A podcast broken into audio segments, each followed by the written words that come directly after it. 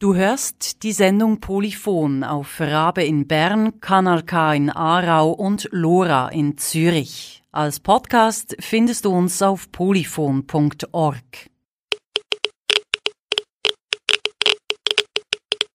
Was passiert in den nächsten einen Million Jahren? Die Endlagerfrage. Eine Sendung von Thomas Brückmann.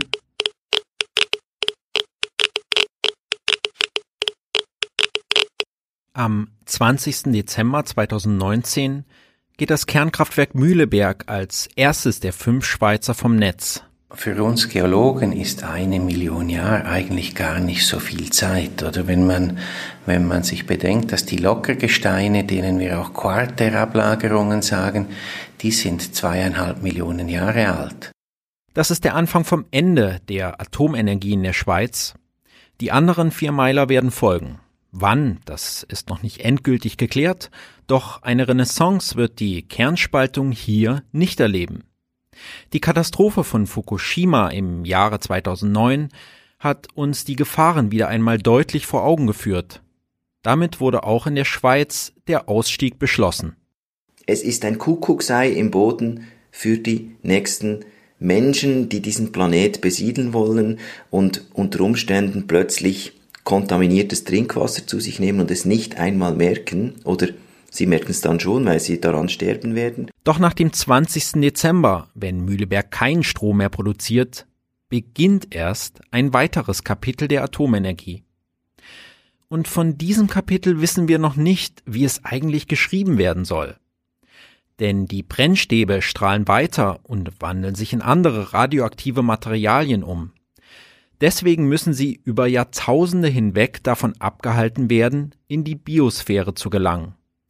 Denn das Austreten würde die tödliche Verseuchung großer Landstriche bedeuten. In der schweizerischen Politik etwa oder in der Presse wurde die, wurden diese Zahlen nie angezweifelt.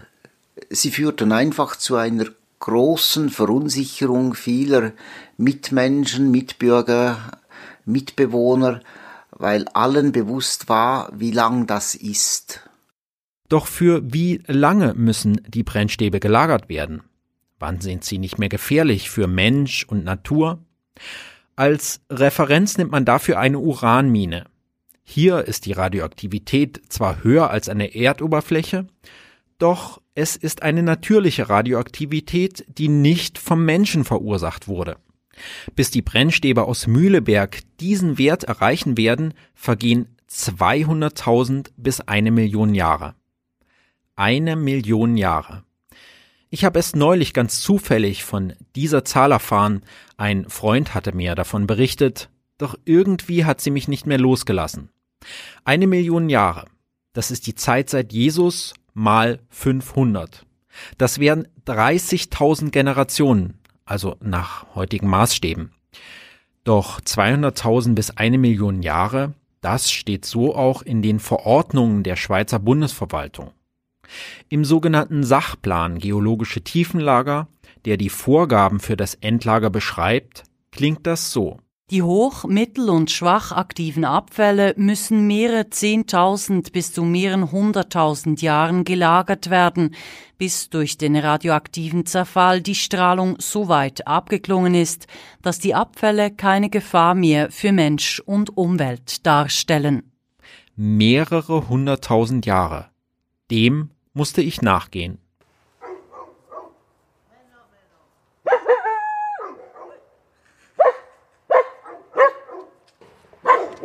Sie fressen also niemanden. Grüß Gott, Herr Willi. Und nebenan auch gleich. Zuerst bin ich zu Walter Wildi nach Genf gefahren. Er war Vorsitzender der ECRA, der Expertengruppe Entsorgungskonzepte für radioaktive Abfälle. Sie hat im Jahre 2000 einen Bericht für den Bundesrat geschrieben und in diesem Bericht tauchen die 200.000 Jahre als Empfehlung auf und damit zum ersten Mal in einem offiziellen Dokument der Schweiz. Ja, ja. Haben Sie es gefunden? Ja, die 23 muss er noch ein bisschen suchen. Walter Wildi ist quasi dafür verantwortlich. dass diese für mich verrückte Zahl in einer Schweizer Verordnung gekommen ist. Doch er ist Geologe. Er hat an der Uni Genf gelehrt und für die Geologie sind solche Zahlen Peanuts. Für mich war das von Anfang an ganz klar und für eigentlich fast alle Beteiligten ebenfalls. Das ist eine rein physikalische Größe. Wenn Sie hochradioaktive Abfälle haben und diese so weit abklingen lassen wollen, also dass sie nicht mehr radioaktiv sind, bis zum Niveau äh, etwa eines Uranlagers, also eines natürlichen, einer natürlichen Uranlagerstätte, dann dauert das so lange. Ich fand es nicht komisch, aber unwahrscheinlich ambitiös und wir sind ja auch heute noch nicht sicher, ob wir es hinbringen. Und ich muss Ihnen noch etwas sagen, was eigentlich erstaunlich ist.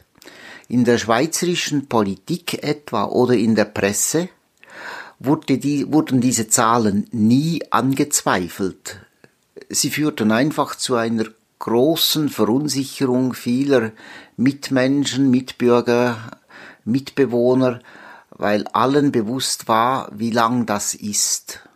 Es ging nicht um diese Zahlen, es ging darum, wie man die Lagerung anstellen wollte. Nach dem äh, sogenannten Bundesbeschluss von 1958 war das Wort in der Gesetzgebung Endlagerung. Und End mit etwas hat einen schalen Geschmack in der europäischen Geschichte. Viele Leute zweifelten an, dass man einfach die Abfälle in den Untergrund bringen kann, den Untergrund verschließen und vergessen. Die stärkste Gegenbewegung war jene, die sagte, ja nein, man, wir müssen diese Abfälle im Auge behalten und überwachen. Der Geologe Walter Wildi findet die Zahl von 200.000 Jahren nicht so beeindruckend wie ich, doch es geht ja nicht einfach um eine geologische Periode, sondern um ein menschliches Bauwerk. Und für so eine Zeitdauer haben wir, also die Menschheit, noch nie etwas geplant. Doch noch einen Schritt zurück. In der Schweiz wie auch sonst auf der Welt hat man sich darauf geeinigt, dass atomare Abfälle in geologische Tiefenlager entsorgt werden. Das war nicht immer so. Früher gab es zum Beispiel die Idee, das hochradioaktive Material einfach in den Weltraum zu schießen. Dann hätte man auch nicht mehr das Problem mit den 200.000 Jahren. Walter Wildi?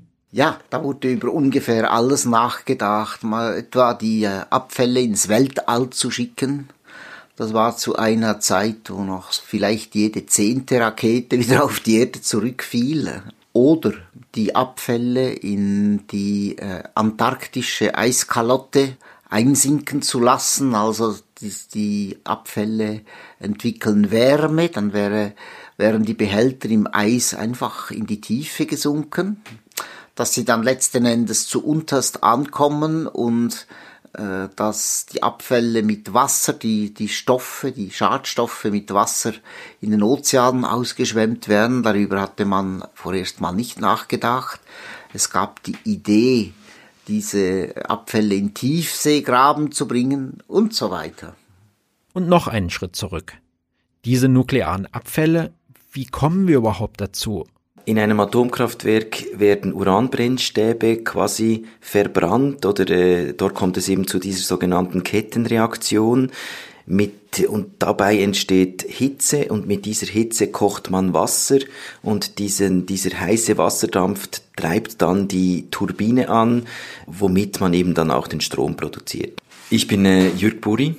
Ich habe 14 Jahre lang die Schweizerische Energiestiftung geleitet, mich Kraft dieses Amtes immer wieder mit Fragen rund um die Atomenergie beschäftigt. Heute leite ich die Berner Sektion des WWF Schweiz. Und das Problem ist, dass diese nuklearen Brennstäbe oder diese radioaktiven Brennstäbe am Ende nur etwa zu drei vier Prozent abgebrannt werden und 97 Prozent ist eben Abfall. Und diese Brennstäbe, die strahlen eben dann noch eine Million Jahre vor sich hin.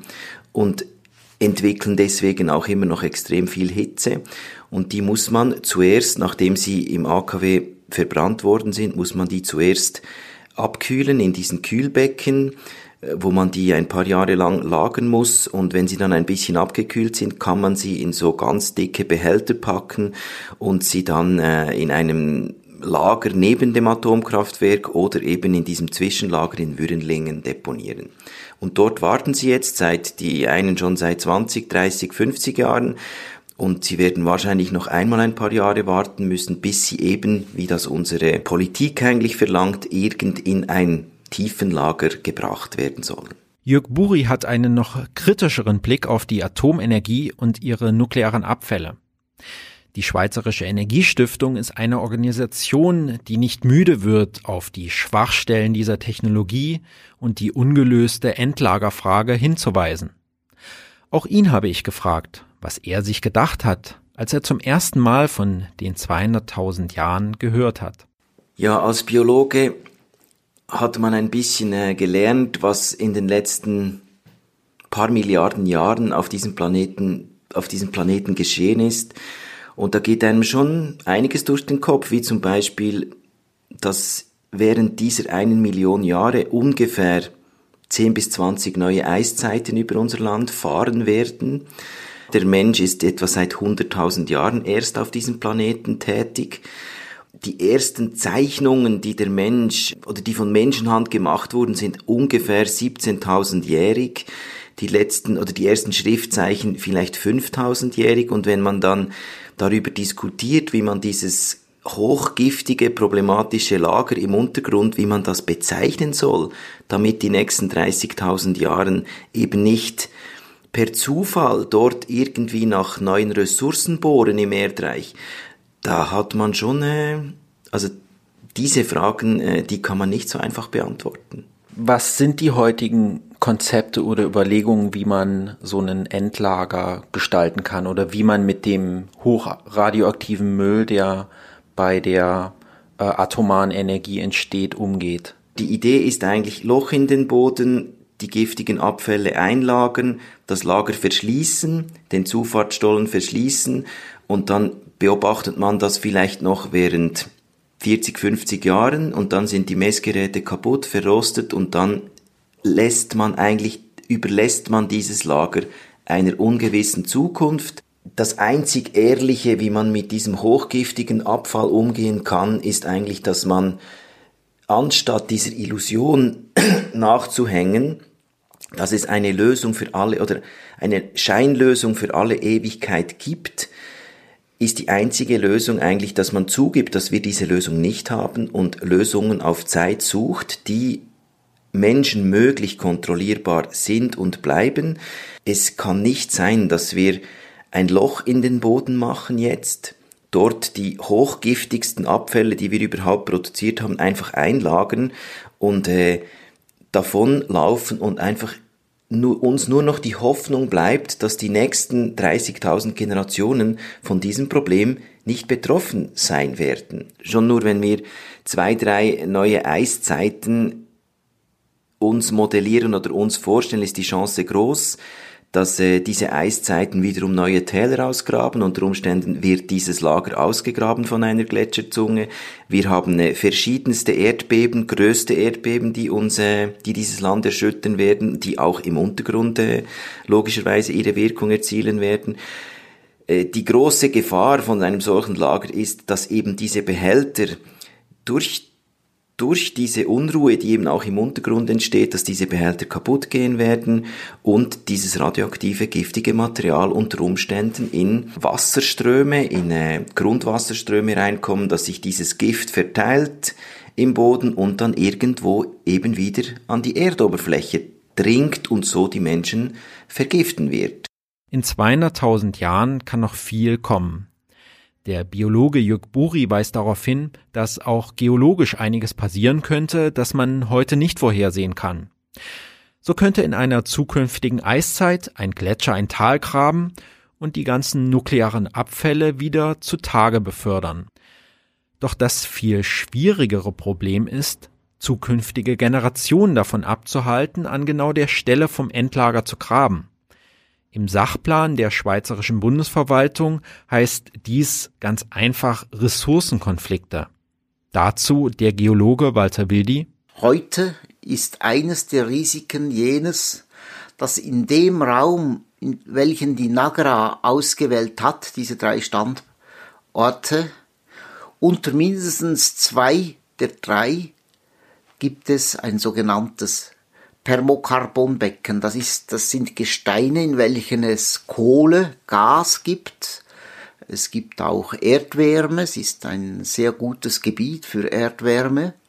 Und man sagt, ja, wie groß ist jetzt die Sicherheit, dass da beispielsweise nie hindurchgebohrt wird, um diese äh, Ressourcen, diese ähm, Kohlen oder das Gas herauszuholen. Und das Problem, das wir ganz konkret haben, ist, man kannte diese äh, Ressourcen, eben Kohle, Gas, davon wusste man nichts, als das Programm an, anfing, als man damit anfing. Und davon haben wir Kenntnis seit äh, etwa 1980. Und das Projekt hat sich dem nicht angepasst. Das ist die große Kritik am heute laufenden Programm. Muss man nicht generell dann skeptischer werden mit, mit solchen Aussagen? Da haben Sie sicher recht. Ich glaube, was man gelernt hat in den letzten Jahrzehnten ist, dass keines der laufenden und fortgeschrittenen Projekte dem Ziel näher kam. Und wenn man da nicht skeptisch wird, ja, dann ist, dann stimmt was nicht. Es gibt weitere Ideen, zukünftige Generationen davon abzuhalten, beim Endlager zu graben. Das geologische Tiefenlager wird einfach markiert. Jörg Buri. Und die Idee ist eben, da gibt's auch einen Wissenschaftsstreit, im Gesetz steht, das Lager muss dauerhaft markiert bleiben, damit die nächsten Generationen wissen, dass sie da unten nicht bohren sollen. Wie soll man den nächsten 30.000 Generationen klar machen, also mit welcher mit welchem Kommunikationselement, Stil oder äh, soll man den nächsten Generationen klar machen, dass hier unten giftiges Material liegt. Und da gibt es die wildesten Ideen von äh, roten Tonscherben in den Boden zu, zu vergraben. Es gibt Ideen von Eisenplatten oder Tonsteinen, aber äh, also bis heute hat man keine Idee, die tausend Jahre überleben würde, um den nächsten Menschen zu informieren. Das ist schon ein, ein, ein Problem, ist schon nur die Sprache.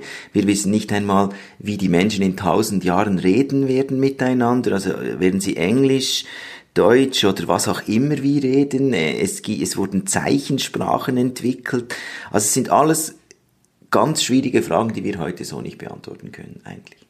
Nun gibt es aber, auch wenn man heute alle Atomkraftwerke sofort abstellen würde, diesen Atommüll, der mit dem irgendwas passieren muss. Wo würdest du ein Konzept sehen, was man, was man damit machen könnte? Ich bin für Lösungen auf Zeit, kontrollierbare Lösungen auf Zeit, die auch reversibel sind. Also wenn wir müssen ein solch giftiges Lager überwachen können. Wenn es Havarien gibt, muss man diesen Müll wieder zurückholen können. Man muss den, äh, also man muss die Bevölkerung vor, vor einer Havarie schützen können. Sonst gibt es, das könnte Dimensionen annehmen, die ganze Grundwasserströme unbewohnbar machen. Also wenn wir in der Nähe des Rheins ein solches Lager bauen und es kommt, es wird undicht, dann ist die, also ist die Verseuchung bis nach Rotterdam wird eine Tatsache und das können wir uns nicht leisten. Deshalb Lösungen auf Zeit, kontrollierbare Lösungen auf Zeit. Die 200.000 Jahre, für die ein Endlager für nukleare Abfälle mindestens geplant werden soll, sind aus geologischer Sicht nicht wirklich lang. Doch man muss auch darüber nachdenken, was Menschen in den nächsten 200.000 Jahren alles machen könnten. Um mir das ein bisschen klarer zu machen, habe ich mich gefragt, was eigentlich vor 200.000 Jahren war. Und ich habe festgestellt, dass ich da eigentlich nicht so richtig was weiß. Was war da? Homo sapiens, der Neandertaler, die Steinzeit?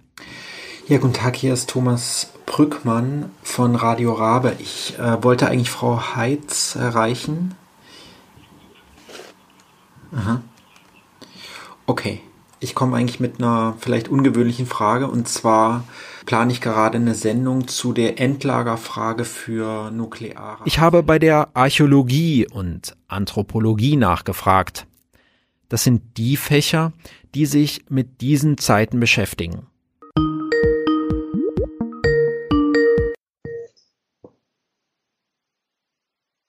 Hallo, Herr Zo Hallo?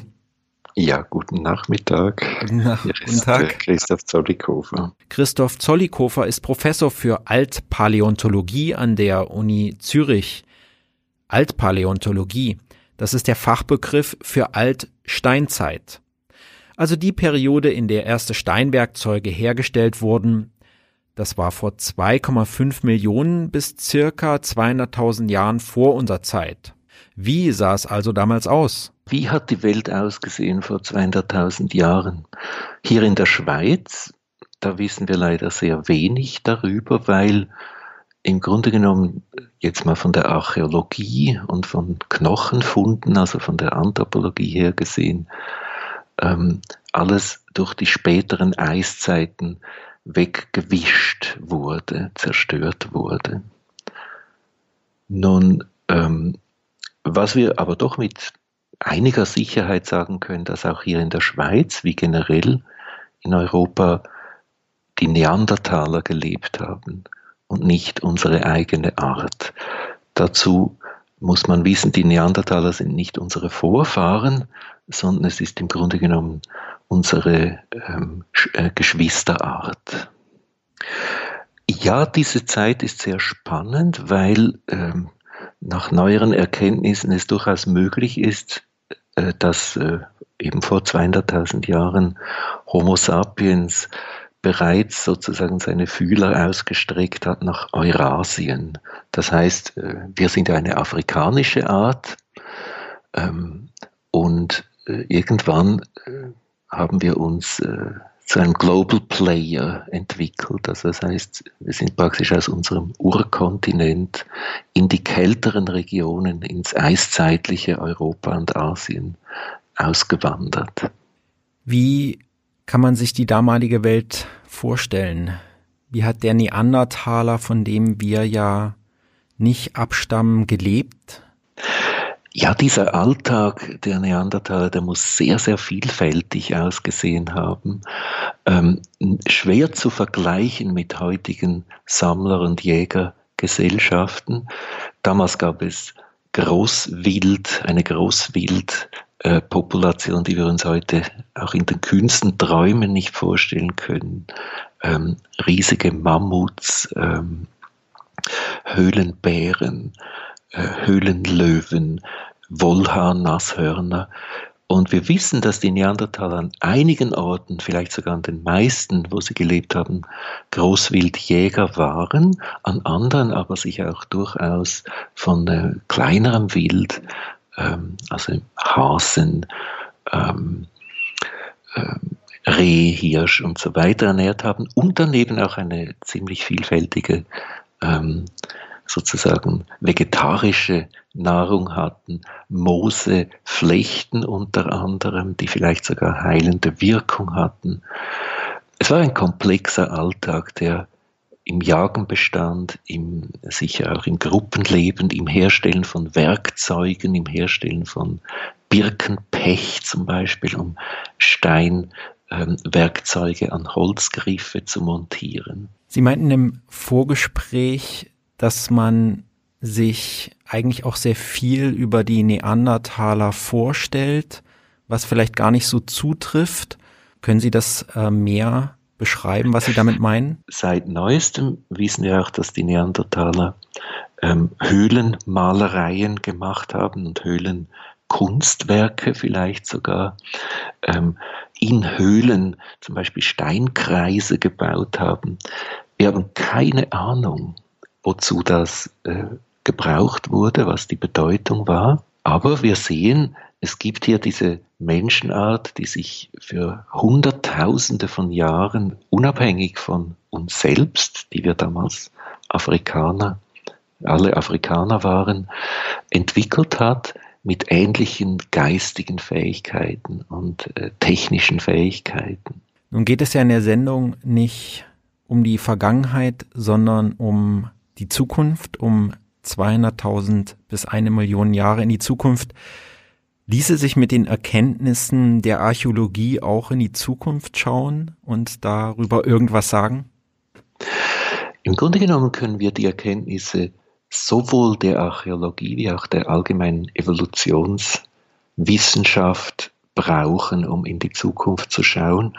Und was wir mit relativ großer Bestimmtheit sagen können, ist, so wie wir heute sind, wie unsere Körper heute sind, sind sie in einer Million Jahren sicher nicht mehr. Die Homo sapiens, wie wir unsere eigene Art nennen, wird es in einer Million Jahre nicht mehr geben. Im schweizerischen Kernenergiegesetz steht ein ganz kurzer Satz, dass dieses Endlager auch für diese Zeit markiert sein soll. Und das heißt ja, dass Sie aus Ihrer Perspektive sagen würden, sowas ist eigentlich nicht möglich. Ja, da bin ich ähm, skeptisch, dass das möglich ist. Gehen wir nur mal 2.000, 3.000 Jahre zurück. Ähm, verstehen wir alle Markierungen zum Beispiel in Pyramiden? Ähm, ja, mit der Zeit hat man gelernt, Hieroglyphen zu lesen, aber das ist eine kurze Zeitspanne verstehen wir die Steinsetzungen von Neandertalern, die 40.000 Jahre alt sind. Ist eine kleine Zeit, 40.000 gegenüber 200.000 Jahren. Nein, überhaupt nicht.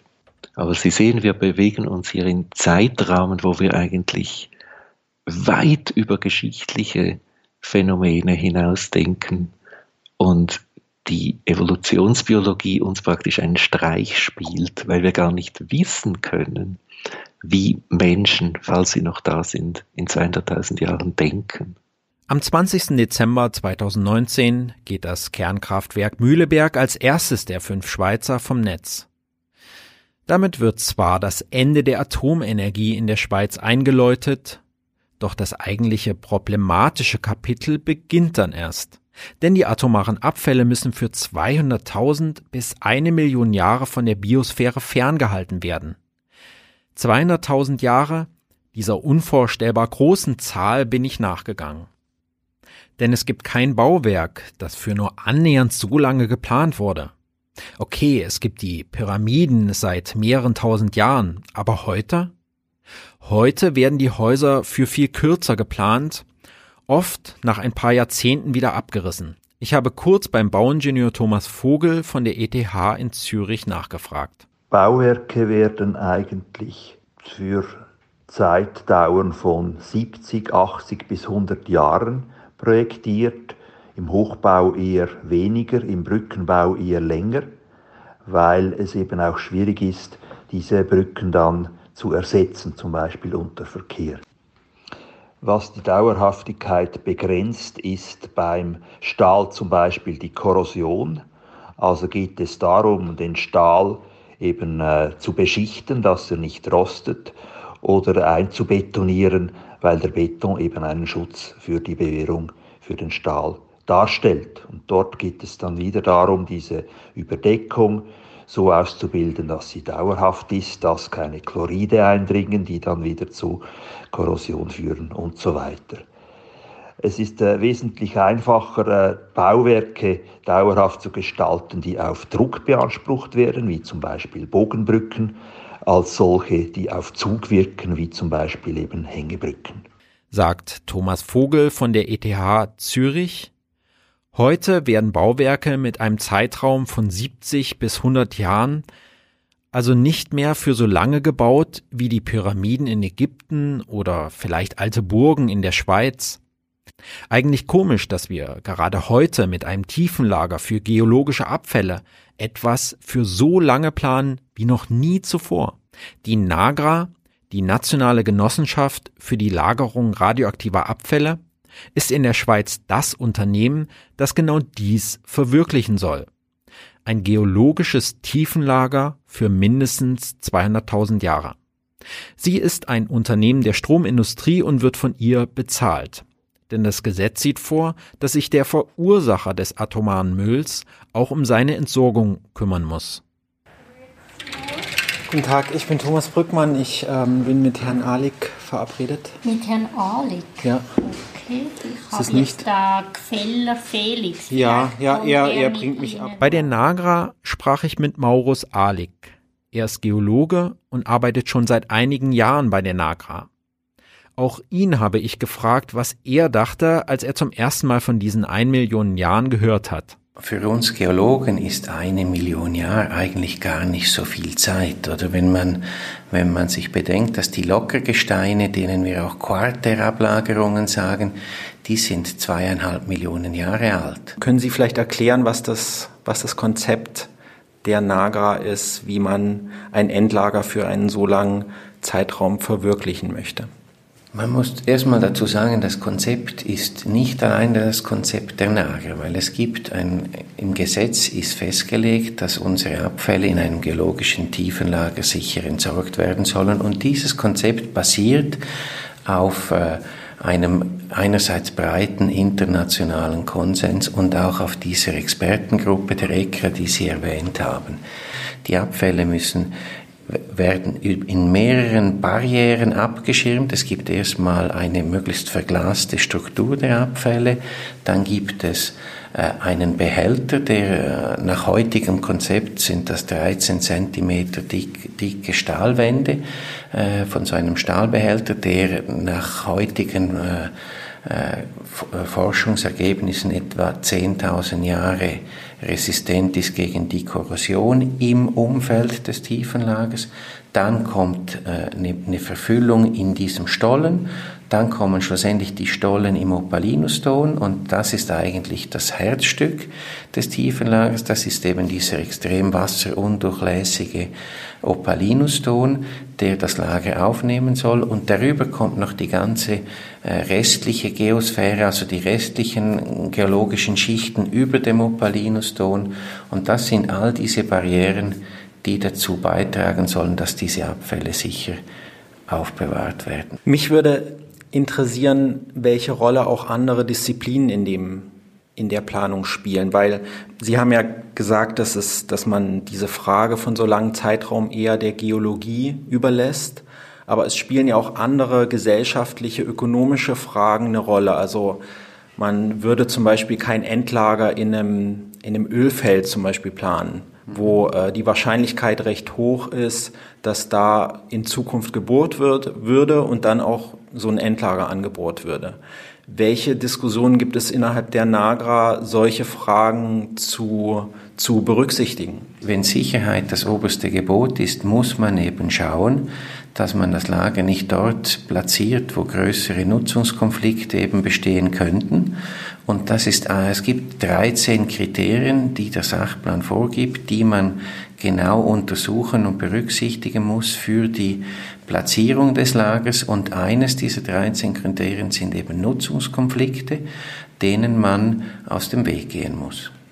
Welche Diskussionen gibt es, gibt es darum? Man kann ja nicht einfach sagen, okay, Öl, Kohle, Erdwärme, das ist das, was heute vielleicht relevant ist, aber in der Zukunft, was relevant sein könnte, dazu kann man ja schwer Aussagen treffen, oder verstehe ich das falsch? Also es ist sicher richtig, dass man bezüglich den Ressourcen, die die allfällige Generationen von Menschen in 200.000 Jahren nutzen werden, dass wir da keine Aussage machen können. Der Sachplan ist in dieser Frage sehr präzise. Man muss die Nutzungskonflikte aus heutiger Sicht betrachten, weil ja auch, man muss auch sehen, die Gefahr der Abfälle nimmt, nimmt nicht linear ab, sondern der nimmt am Anfang viel rasanter ab als später in der Zukunft, oder?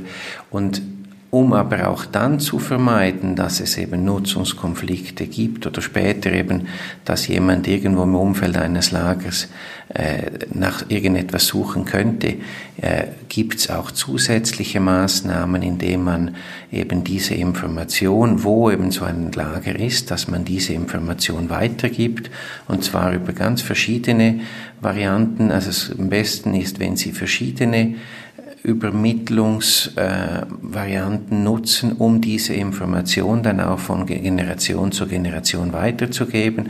Also heute haben wir ja, weil wir eben viel mehr Leute haben als beispielsweise noch als die Neandertaler hier unterwegs waren, damit wir alle zusammenleben, ohne ständig in Konflikt zu kommen, gibt es Planungsinstrumente wie auf kantonaler Ebene die, die Richtpläne, äh, auf kommunaler Ebene das Grundbuchamt und selbstverständlich werden solche Lager dann auch in diesen Planungsinstrumenten eingetragen und dann muss man schauen, dass diese Information von Generation zu Generation übermittelt wird. Die Historiker und die Archäologen, mit denen ich gesprochen habe, die haben bei der Überlegung, das zu markieren, eher den Kopf geschüttelt und waren so, ja, also Sprache ändert sich so schnell. Vor 200.000 Jahren äh, der Neandertaler, wir können uns nicht vorstellen, wie die gedacht haben, was für, wir können nur annähernd ungefähre Aussagen machen darüber, über die Zeichnungen, die es vielleicht aus der Zeit gibt. Und Sie sagen jetzt, das wäre ist eigentlich kein Problem, über tausend Generationen so eine Information weiterzugeben. Nein, nein, so weit wollte ich nicht gehen. Ich sage nicht, dass das kein Problem ist, sondern es ist eben wichtig, dass das Markieren ein Teil des ganzen Konzeptes ist, diese Information weiterzugeben. Und es ist, ist, schon richtig, wenn Sie da eine Pyramide draufbauen, dann kommen erstmal die, dann könnten Sie auch eine Neugier wecken, dass man da mal überlegt, was ist da eigentlich drin oder drunter. Deshalb gibt es verschiedene Konzepte, die diese Information übermitteln müssen. Was Sie aber auch bei der ganzen Thematik berücksichtigen müssen, ist, was dann die Alternative wäre weil die Alternative wäre, die Abfälle an der Erdoberfläche zu lassen und dort sind sie wieder im Handlungsspielraum von uns Menschen und äh, äh, wie wir Menschen, ob wir in 100 Jahren oder in 50 Jahren noch so friedlich miteinander leben in Europa, wie wir das heute machen, das wissen wir nicht. Was wir aber wissen, ist, dass wir es in der Vergangenheit nicht immer sehr friedlich gemacht haben. Und dann muss man diese hypothetischen Themen auch mit den realen Themen gegenüberstellen und dann ist eigentlich der Schluss naheliegend, dass diese Abfälle eben in ein geologisches Tiefenlager gehören. Und das ist auch der Grund, wieso das absolut ein internationaler Konsens und in der Schweiz auch Gesetz ist. Und wir machen im Endeffekt nichts anderes, als uns an dieses Gesetz zu halten und das umzusetzen. Für mich gibt es da schon recht grundlegende Fragen da dran und auch solche Fragen wie die Markierung, die machen für mich jetzt nicht so einen sehr überzeugenden Eindruck, was für mich eigentlich eher heißen würde, okay, man müsste eigentlich irgendwie heute sofort damit aufhören, weiter Sachen zu produzieren. Es ist ja jetzt nicht so, dass wir jetzt dieses Material haben und da jetzt irgendwie die beste Lösung dafür finden, um das, das äh, sicher entzulagern, sondern es wird ja auch weiter hochnukleare Abfälle produziert. Das, da haben Sie, das ist eine Frage, die auch sehr intensiv diskutiert wird.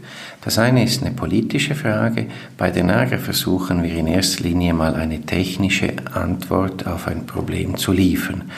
Und in diesem Zusammenhang äh, ist die politische Frage natürlich von Relevanz, aber grundsätzlich sind Abfälle da ob jetzt noch ein Teil mehr oder weniger dazukommt, ändert nichts an der, an der Ausgangslage, dass wir ein Tiefenlager brauchen, um die Abfälle nachher zu entsorgen. Im Gespräch mit Maurus Ahlig von der Nagra, die das Tiefenlager in der Schweiz plant, schien alles recht einfach. Das Tiefenlager wird in 300 Meter Tiefe gebaut, die Behälter aus Stahl halten die nächsten 10.000 Jahre, für der Nachatmen berechnet dass das radioaktive Material nur sehr langsam durch den Opalinuston diffundiert und eine Million Jahre nicht ausreichen, dass sie irgendjemanden gefährlich werden könnten. Damit da in Zukunft niemand bohrt, trägt man den Standort ins Grundbuch ein und arbeitet an weiteren Methoden, das Lager zu markieren.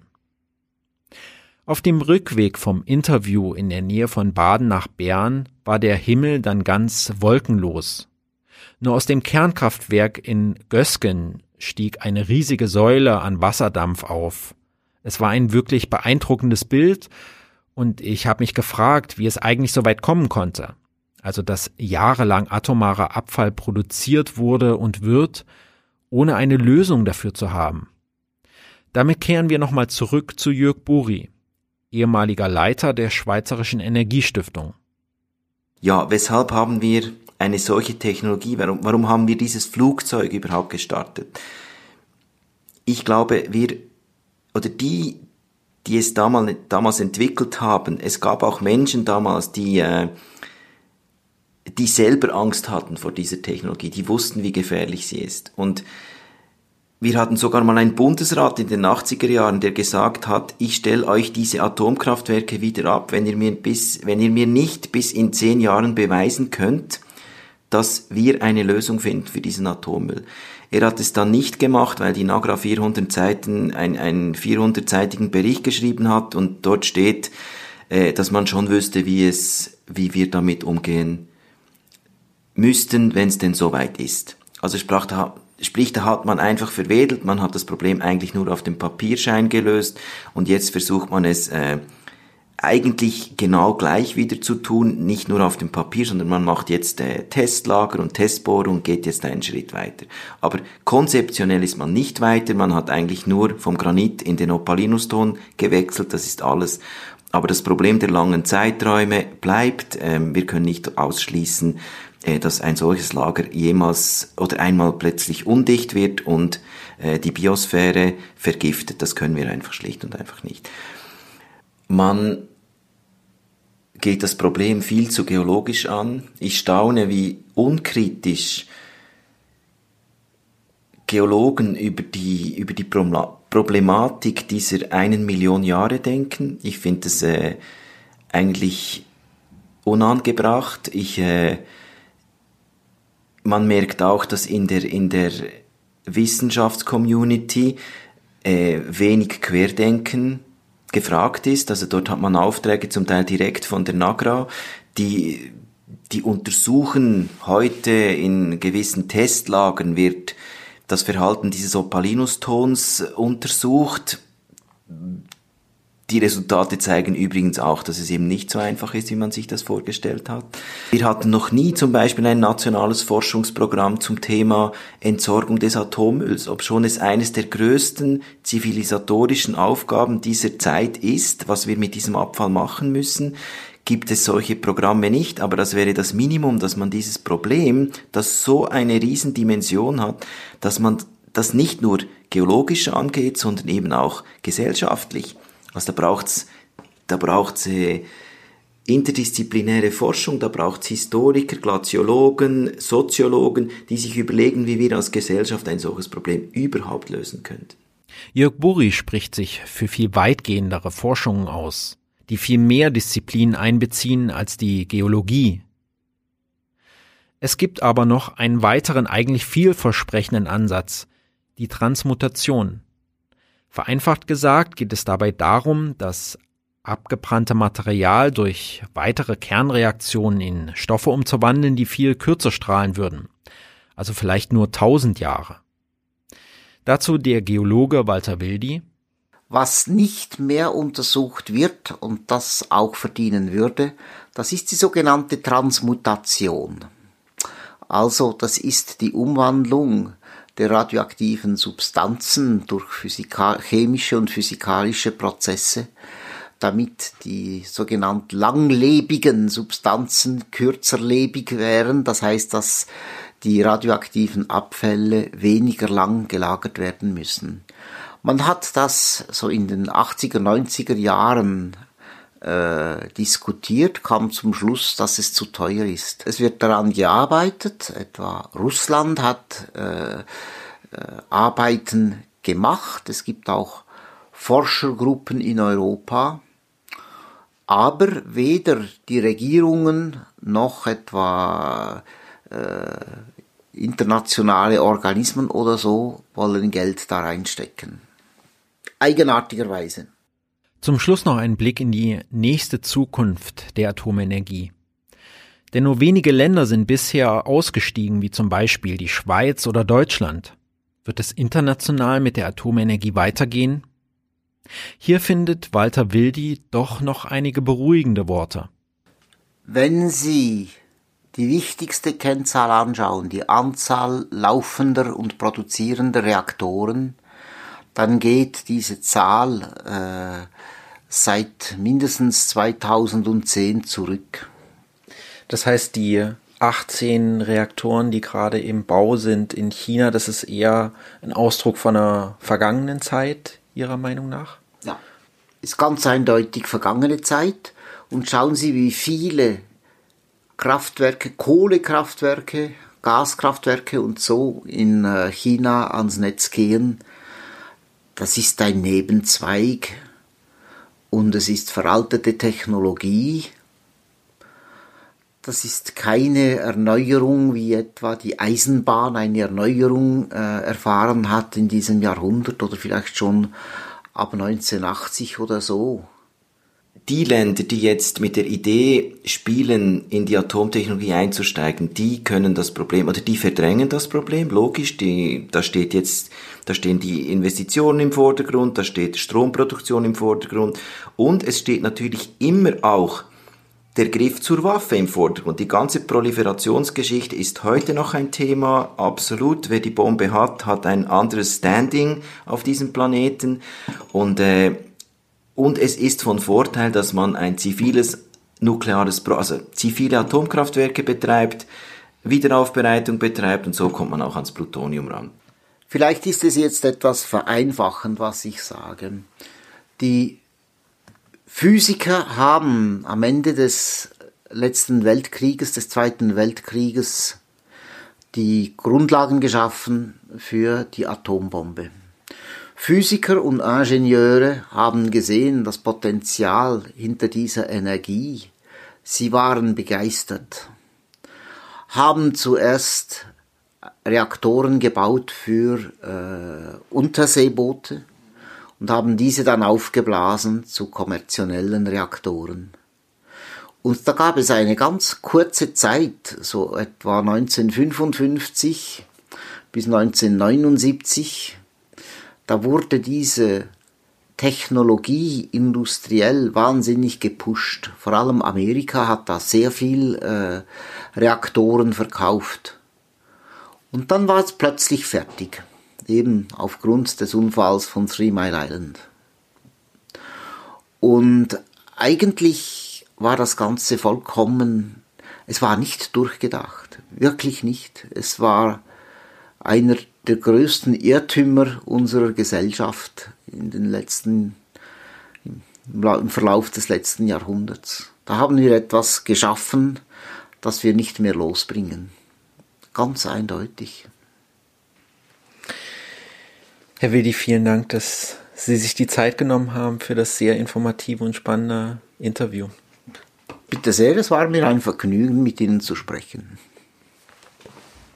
Was passiert in den nächsten einen Million Jahren? Die Endlagerfrage. Eine Sendung von Thomas Brückmann. Die Sendung Polyphon gibt's auf Rabe in Bern, Kanal K in Aarau und Lora in Zürich. Als Podcast findest du uns auf polyphon.org. Bis in vier Wochen wieder. Macht's gut.